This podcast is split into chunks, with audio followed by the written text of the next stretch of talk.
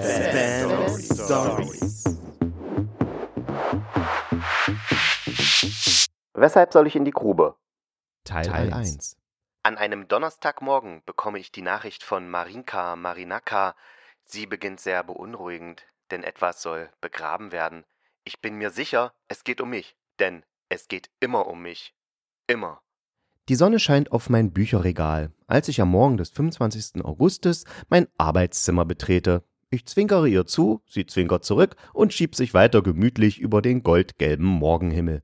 Um meinen Computer zu starten, lasse ich einen fahren. Diese Furzfernsteuerung gab es letztens gratis bei Pearl. Nachdem der Gestank verzogen und mein Computer an, checke ich meine Mails. Mir hat Marinka Marinaka geschrieben. Eine hübsche Blondine, die ihre Sonnenbrille lässig ins Haar gesteckt hat. Natürlich hat sie blaue Augen, denn jedermann weiß, echte Blondinen sind blauäugig. Ich freue mich schon darauf, ihre Nachricht zu lesen. Sie beginnt mit Begrube Ihnen, Fremder. Was meint Marinka Marinaka damit?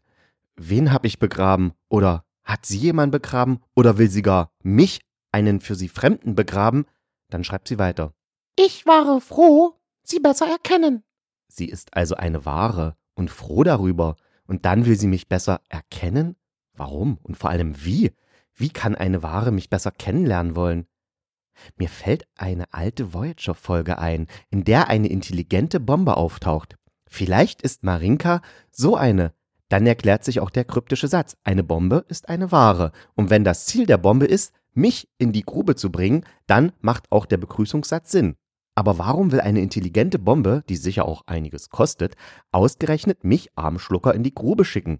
Gut, ich spinne. Ich muss einfach weiterlesen, dann klärt sich alles auf. Ich bin liebenswürdig und friedlich Person. Liebenswürdig und friedlich ist sie also. Das würde doch ein Mensch von sich sagen, wenn er genau das Gegenteil wäre. Und was ist das Gegenteil von liebenswürdig, friedlich und Person? Ja, ein heimtückisches, kriegerisches Ding. Eine intelligente Bombe. Ich hoffe, dass du der gute Mensch. Jetzt wird mir alles klar. Eine intelligente Bombe würde immer hoffen, dass ich der gute Mensch bin.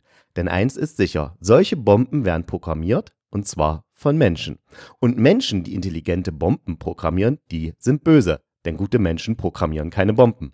Und was verabscheuen böse Menschen mehr als alles andere? Klar, gute Menschen. Wenn ich also dieser falschen Marinka antworte und sage, dass ich gut bin, dann bin ich dran. Dann geht's in die Grube. Mein Herz rast und ich bin völlig panisch. Was kann ich nur tun? Natürlich, ich muss einfach nur nicht antworten. Doch vielleicht macht das gerade die Bombe neugierig. Vielleicht hat sie nicht den Befehl, gute, sondern feige Menschen umzubringen. Ich kann ja hier nur Vermutungen über ihre Absicht anstellen. Ich antworte also, und das ganz geschickt. Ich gehe gar nicht auf die Frage nach meiner Gutheit ein. Eine Stunde später habe ich eine Antwort von Marinka Marinaka im Postfach. Die besten Erektionspillen der Welt wirken wie Bombe.